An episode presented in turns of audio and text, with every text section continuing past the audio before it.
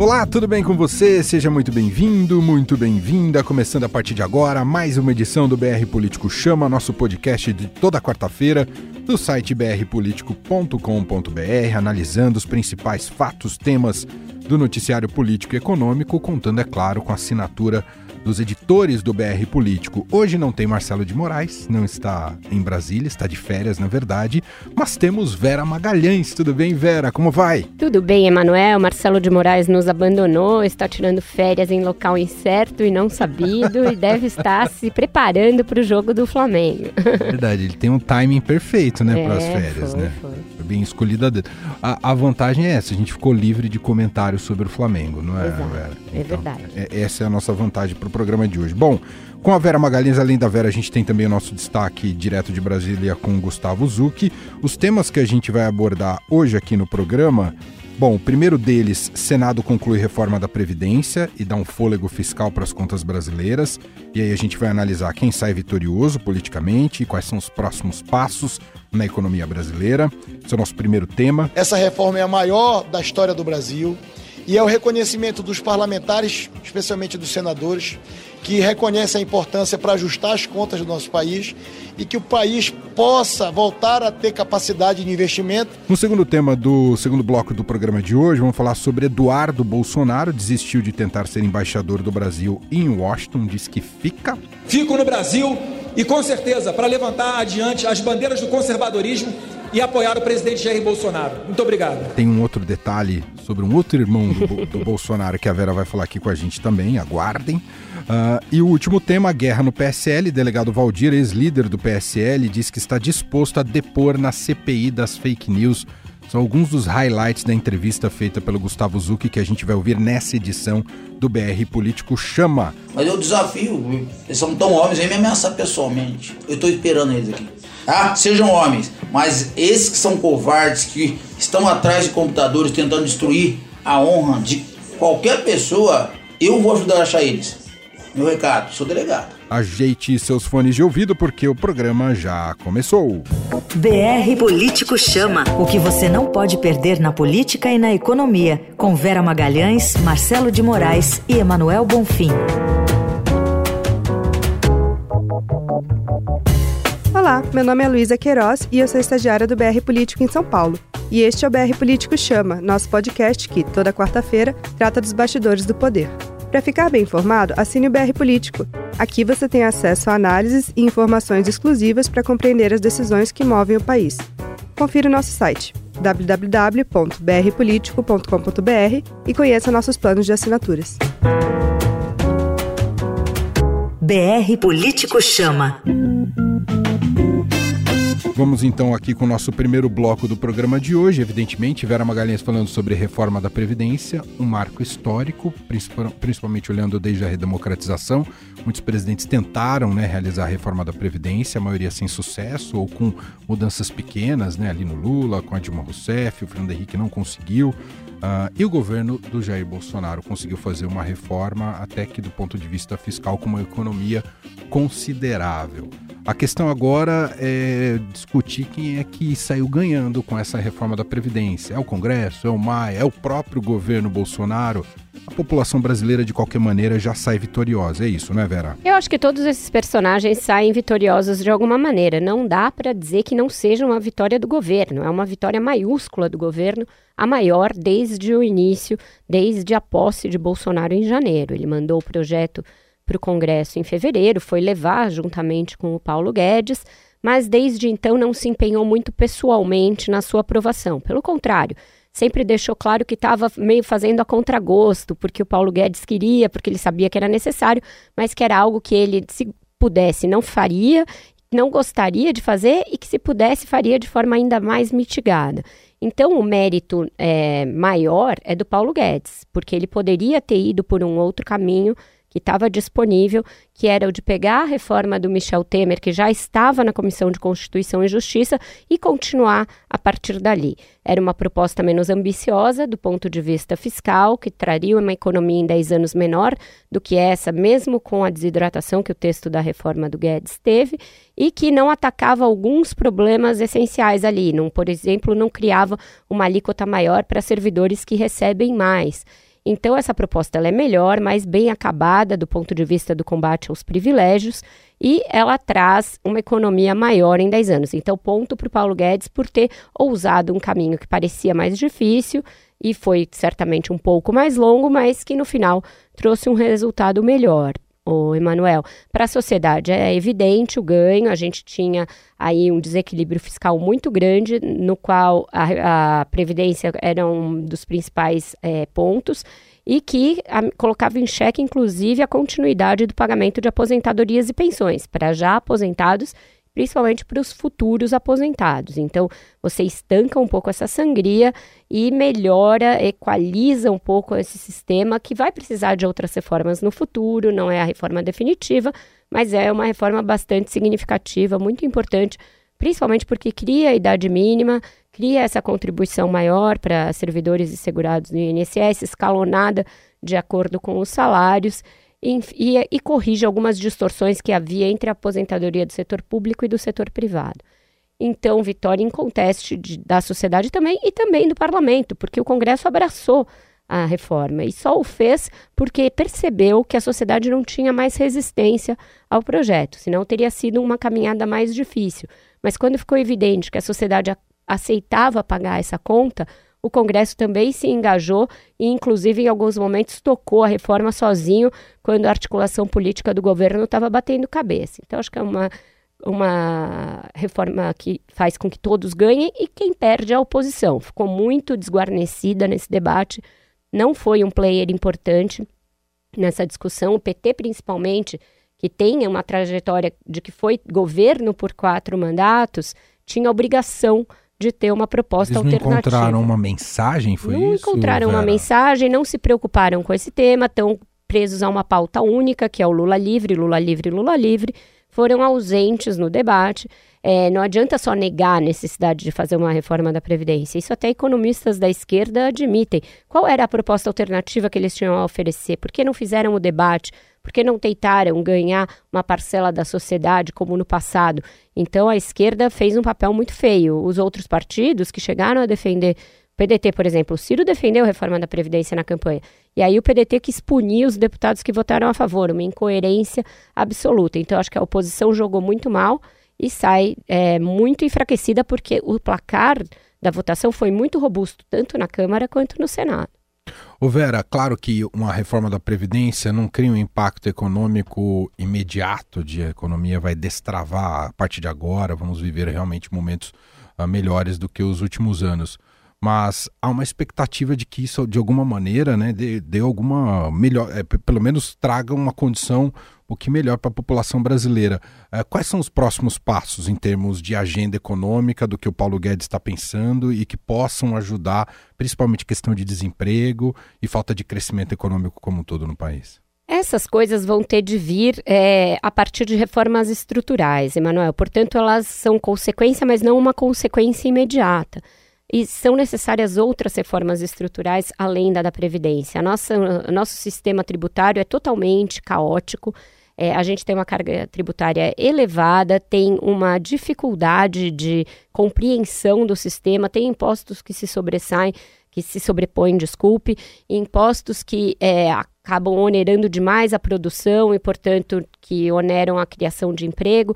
Então, precisava uma racionalização do nosso sistema tributário. Mas é uma reforma muito difícil de fazer, porque ao mesmo tempo você tem que conciliar interesses de empresários, é, de exportadores, de estados que importam, de estados que exportam, estados que produzem, é, cada um com a sua própria é, questão fiscal, com o seu próprio regime fiscal. Então, é uma reforma muito intrincada, na qual o governo entrou muito mal. O governo entrou com uma proposta que tinha como chave a criação de um imposto sobre pagamentos, uma contribuição sobre pagamentos. O presidente Jair Bolsonaro vetou essa possibilidade e não havia nada para pôr no lugar. Então parece ser uma reforma que está mais atrasada e mais enrolada para sair. Tem uma outra que também ataca a questão do gasto público, que é a reforma administrativa, que deve mexer de alguma maneira na estabilidade dos servidores, na regra para reajustes de servidores, de contratação. Então, essa é também difícil, porque ela enfrenta um lobby contrário é, por parte do funcionalismo público, mas ela é mais fácil, porque ela não tem tantas variáveis quanto a reforma da Previdência. Por isso, Rodrigo Maia, o próprio Bolsonaro e o Paulo Guedes têm dito que ela vai passar na frente da reforma tributária. E além dessas duas, tem outras medidas mais emergenciais que podem trazer algum alento aí é, para as contas públicas de um lado e para a economia de outro. No aspecto das contas, tem uma PEC emergencial, que essa deve ser votada ainda esse ano, para tentar criar gatilhos que impeçam que o presidente infrinja a regra de ouro da lei de responsabilidade fiscal ou que quebre o teto de gastos. Então, essa é uma que deve sair ainda esse ano, e para que saia, vai ser necessário que o governo se organize. Organize o PSL, porque não dá para votar uma emenda constitucional Uau. na Câmara com essa bagunça. Então, é mais ou menos esse o cenário. Falta ordenar essas medidas, qual é a prioridade, qual é a segunda, qual é a terceira, mas a partir daí tem uma agenda para tentar colocar a economia de volta nos trilhos. Agora, a administrativa não deve sair esse ano, não tem mais tempo, né, Vera? Nem administrativa nem tributária, nem devem sair esse ano. Ainda que o governo mande uhum. o projeto esse ano, que se forme uma comissão é, de discussão do projeto, que se, crie, que se designe um relator, etc., é algo para começar a ser discutido nesse ano, mas votar em 2020. E aí, 2020 é um ano curto, porque é um ano eleitoral. Então, tem que resolver qualquer pendência e principalmente qualquer proposta de emenda à Constituição no primeiro semestre, senão no segundo está cada um Esquece. na sua base fazendo campanha e já não se vota também mais nada. Muito bem. Assim a gente encerra esse primeiro bloco do BR Político Chama, nosso podcast aqui do brpolitico.com.br, hoje com Vera Magalhães, aqui comigo diretamente de São Paulo. Vamos ao nosso segundo tema de hoje, e que envolve os irmãos aí, filhos do presidente Jair Bolsonaro. Começar falando sobre o deputado federal Eduardo Bolsonaro. Desistiu nesta terça-feira da indicação para assumir a embaixada do Brasil em Washington. Havia, como a gente sabe, uma resistência ao nome dele no Senado. Fora isso, tem o contexto da crise do partido também. Uh, ele disse que fica no país para defender a pauta conservadora e o governo do pai. Ele tentou dar uma saída honrosa para algo, para uma derrota evidente. É isso, Vera? Você usou a mesma expressão que eu usei num post no BRP, Emanuel, saída honrosa. É, era evidente que ele não tinha os votos necessários no Senado, tanto é que o presidente não chegou a formalizar essa indicação para o Senado. Ele formalizou junto ao governo americano, mas não junto ao Senado. É, isso está desde julho rolando. Eu estava de férias quando surgiu essa notícia bastante intempestiva e bastante bizarra de que o presidente ia indicar o próprio filho para o principal posto diplomático do Brasil no exterior. E desde então se passaram todos esses meses sem que o, o presidente e o filho tivessem conseguido construir uma maioria.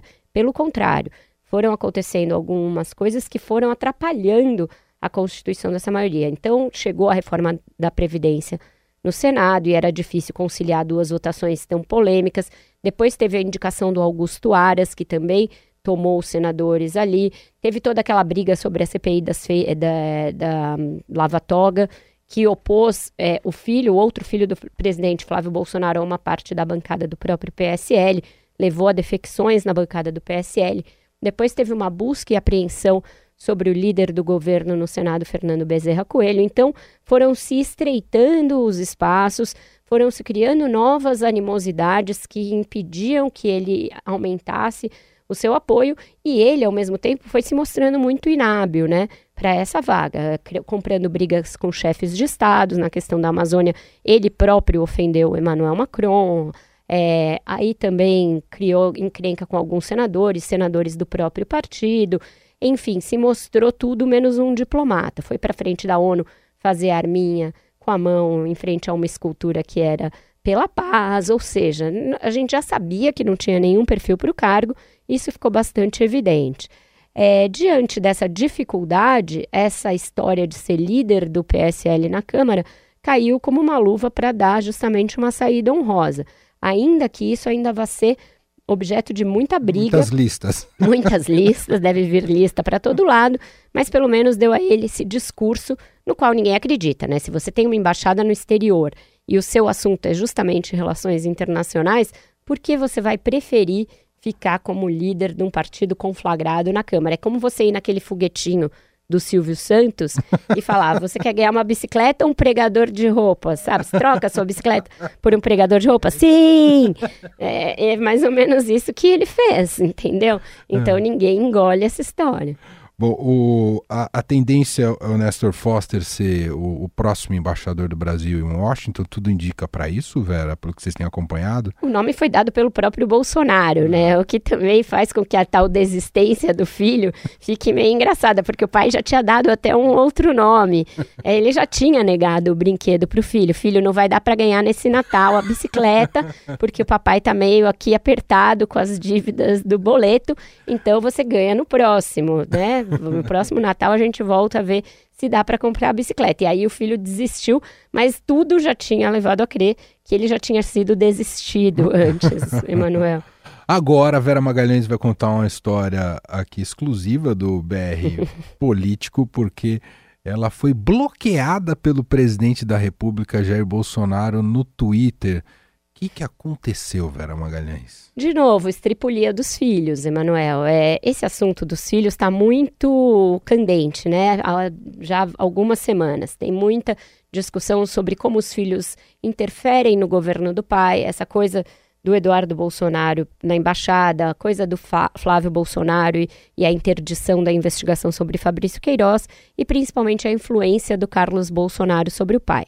Então, na terça-feira, diante da aprovação do texto base da reforma da Previdência, eu estava escrevendo a minha coluna para o Estadão, falei, deixa eu ver se o presidente tuitou alguma coisa a respeito da aprovação da reforma, ele que pouco fala desse assunto.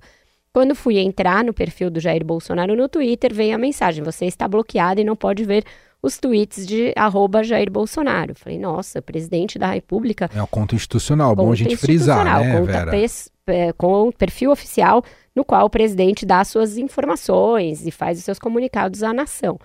Aí eu prontamente fiz uma print dessa mensagem e é, publiquei um post questionando se era lícito e legítimo um presidente da República numa democracia bloquear jornalistas se ele usa o Twitter como uma ferramenta de comunicação institucional. Se isso era republicano, se isso era democrático, se isso era até mesmo legal, porque nos Estados Unidos quando Donald Trump começou a bloquear alguns jornalistas, alguns formadores de opinião, houve uma reclamação à Suprema Corte e a Suprema Corte dos Estados Unidos entendeu que, como o Twitter era uma conta oficial e, portanto, era um instrumento de comunicação institucional, não era dado ao presidente o direito de bloquear quem quer que fosse, pagadores de impostos, até era uma coisa mais ampla.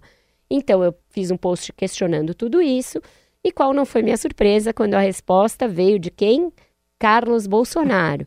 É, naquele seu linguajar peculiar, ele escreveu: Aí, meu pai já te desbloqueou. E vários emojis de risadinha.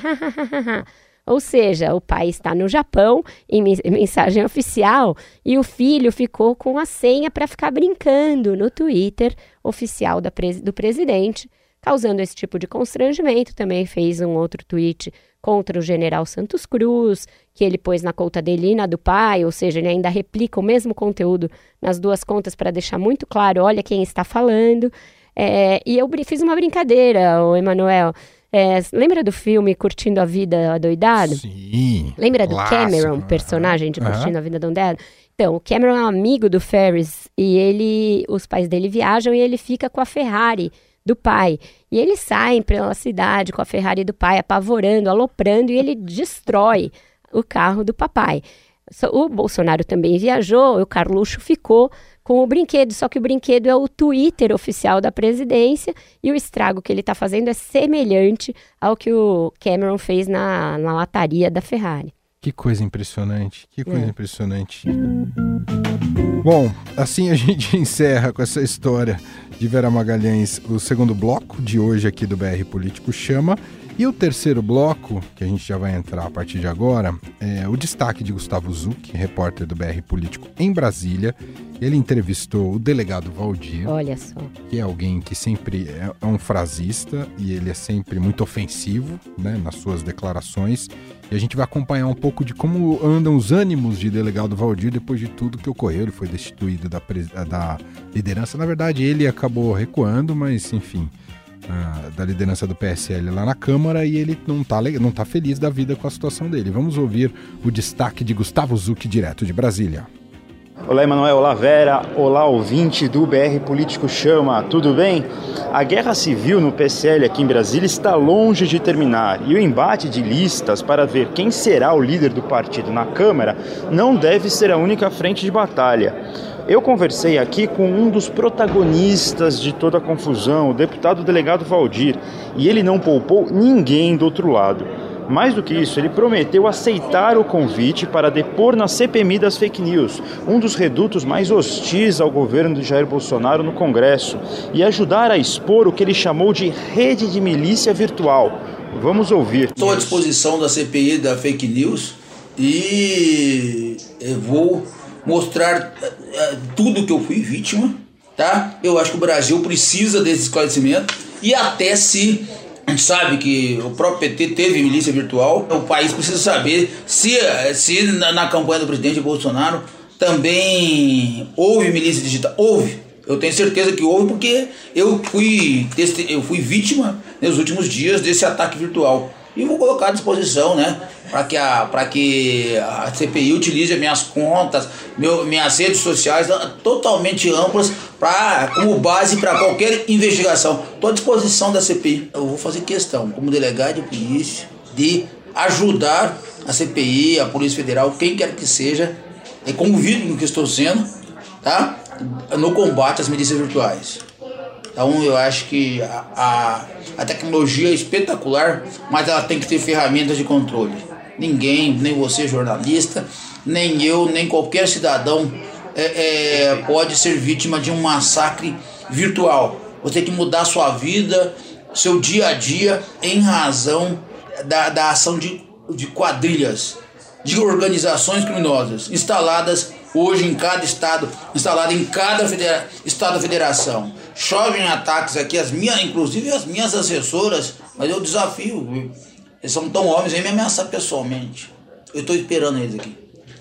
Tá? Sejam homens, mas esses que são covardes, que estão atrás de computadores tentando destruir a honra de qualquer pessoa, eu vou ajudar a achar eles. Meu recado, sou delegado. E eu vou, vou usar meus restante de mandato para achar cada um que me atacou.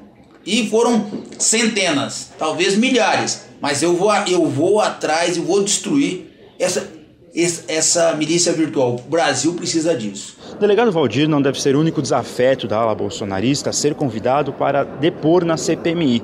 A ex-líder do governo no Congresso, Joyce Hasselman, também deve ser convidada. O deputado Alexandre Frota, ex-PSL, já teve o requerimento até mesmo aprovado para falar na comissão. Todos eles têm uma coisa em comum: foram alvo dos filhos do presidente Jair Bolsonaro, Eduardo, Carlos e Flávio.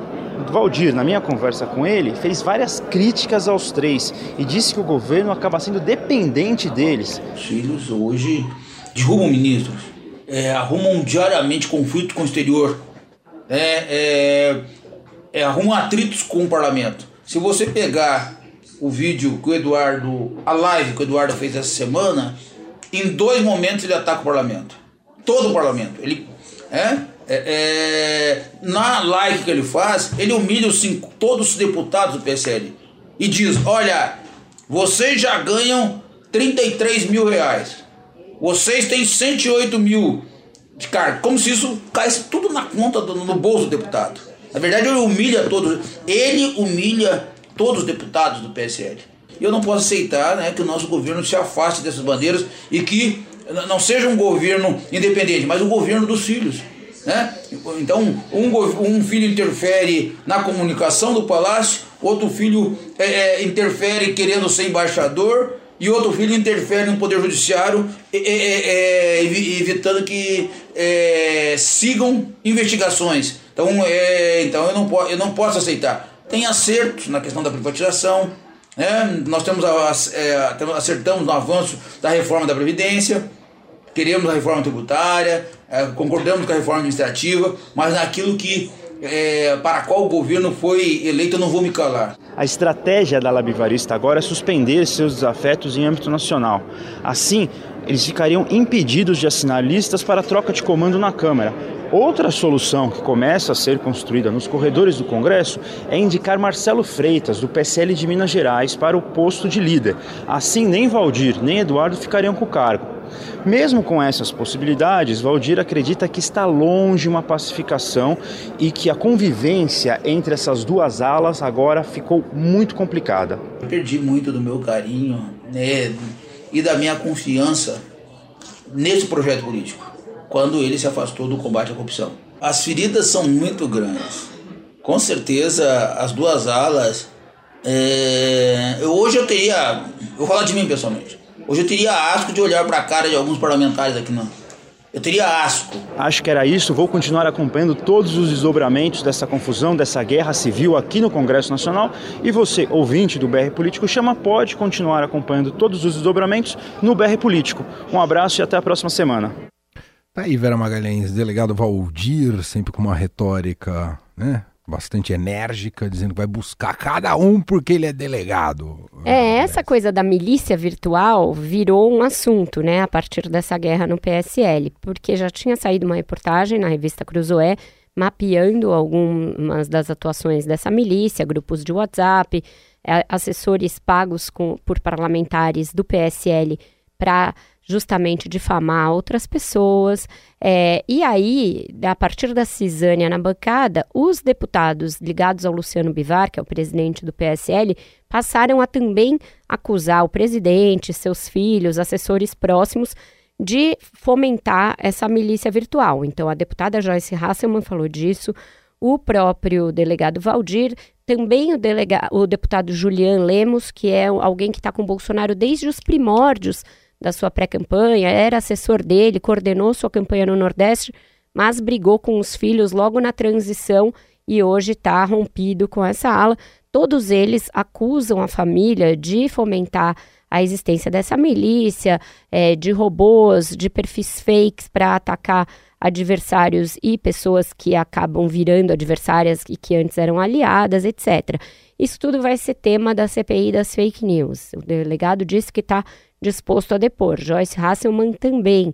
É, e tem convocação também, por exemplo, do é, ex-ministro Carlos Alberto Santos Cruz, general, que deve depor sobre a campanha da qual foi vítima pra, e que lhe custou o cargo, lhe custou a cabeça. Então, esse assunto está muito quente, é, a milícia está a todo vapor, dizendo que isso é tentativa de censura, é tentativa de tolher a liberdade de expressão, mas não é disso que se trata.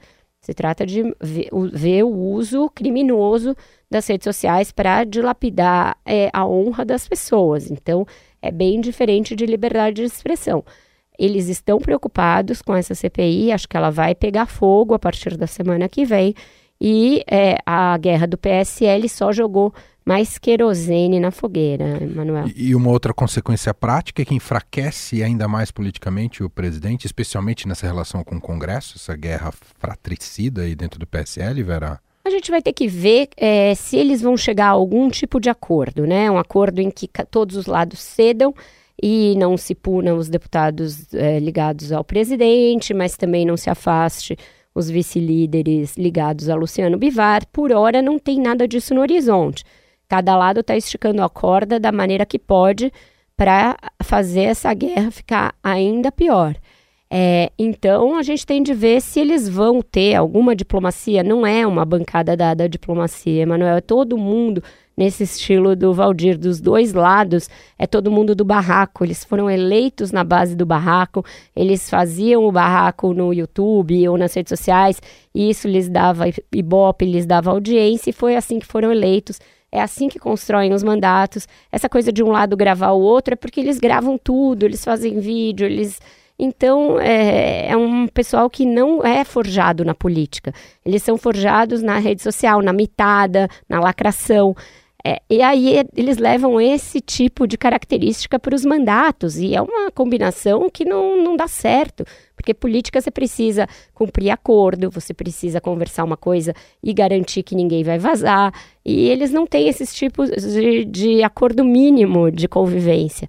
Então, eu acho que um acordo aí é muito difícil. São 52 deputados guerreando. Era o maior partido de apoio ao Bolsonaro, o único que oficialmente apoiava, e agora virou esse balaio de gatos. Muito bem. Sensacional. Essa é Vera Magalhães, editora do BR Político, brpolitico.com.br. Sempre fica o convite para você estar lá junto com todas as produções noticiosas, jornalísticas do BR Político. Tem newsletter, tem as notícias do dia a dia analisadas pela Vera, pelo Marcelo de Moraes, que está de férias, mas enfim, faz parte do time editor também. Uh, que mais? Tem também a nossa live de sexta-feira. Tem tudo isso, vai continuar mesmo nas férias do Marcelo. Vai ser uma oportunidade para os nossos ouvintes e também quem nos assiste conhecer o resto da equipe Legal. do BRP. E semana que vem a gente vai adiar o nosso encontro aqui Bem no lembrado, BR Político Vera. Chama, é isso? Exato. A gente publica sempre esse podcast toda quarta-feira, no final da tarde. Uh, excepcionalmente na semana que vem ele será publicado na quinta-feira. Né, Quarta-feira tem um grande evento aqui do Estadão que estamos todos envolvidos. Isso, Estadão New York Times, muito Que vai chique. gerar pauta, inclusive, né? Vai gerar pauta e a gente na quinta-feira faz o resumo da ópera. É isso aí, muito bem. Quer dizer que você tomou um bloco do presidente, é isso? É, mas agora ele já me desbloqueou. O Carluxo já me liberou. Vera, boa semana, obrigado e até a próxima. Até semana que vem, Manuel.